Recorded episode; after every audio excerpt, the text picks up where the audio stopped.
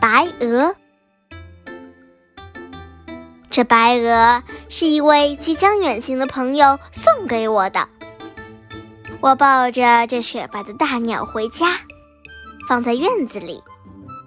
它伸长了头颈，左顾右盼。我一看这姿态，想到：好一个高傲的动物！鹅的高傲，更表现在它的叫声、步态和吃相中。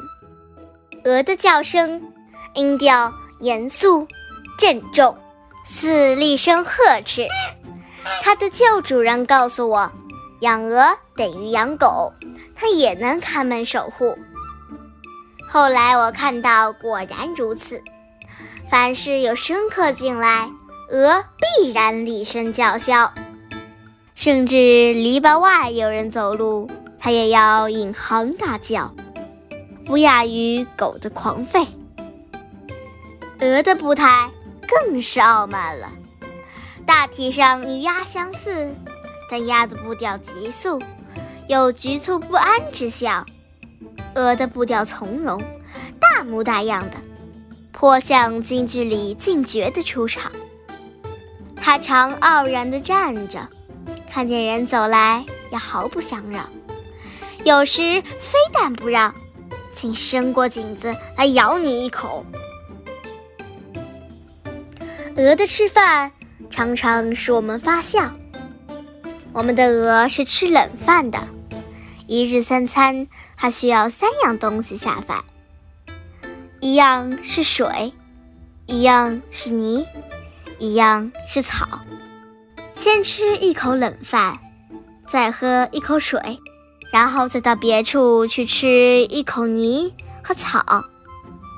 大约这泥和草也有各种可口的滋味。这些食料并不奢侈，但他的吃法三眼一板，一丝不苟。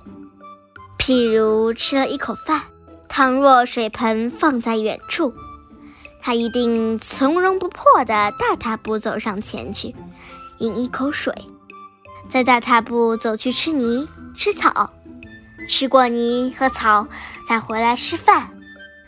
这样从容不迫的吃饭。必须有一个人在旁边侍候，像饭馆里的堂倌一样。因为附近的狗都知道我们这位鹅老爷的脾气，每逢他吃饭的时候，狗就躲在篱边窥伺。等他吃过一口饭，踏着方步去喝水、吃泥、吃草的蛋儿，狗就敏捷地跑过来，努力地吃它的饭。鹅老爷偶然早归，升井去咬狗，并厉声叫骂，狗立刻逃往篱边，蹲着静候，看他再吃了一口饭，再走开去喝水、吃泥、吃草的时候，狗又敏捷地跑上来，把他的饭吃完，扬长而去。等鹅再来吃饭的时候，饭罐已经空空如也。鹅便昂首大叫，似乎责备人们供养不周。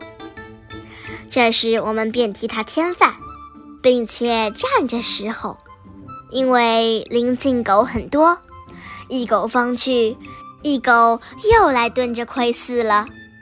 我们不胜其烦，以后便将饭罐和水盆放在一起，免得让它走远去，让鸡。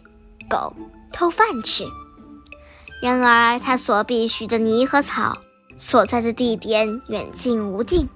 为了找这些食物，它仍是要走远去的。因此，鹅吃饭时非有一个人侍候不可，真是架子十足。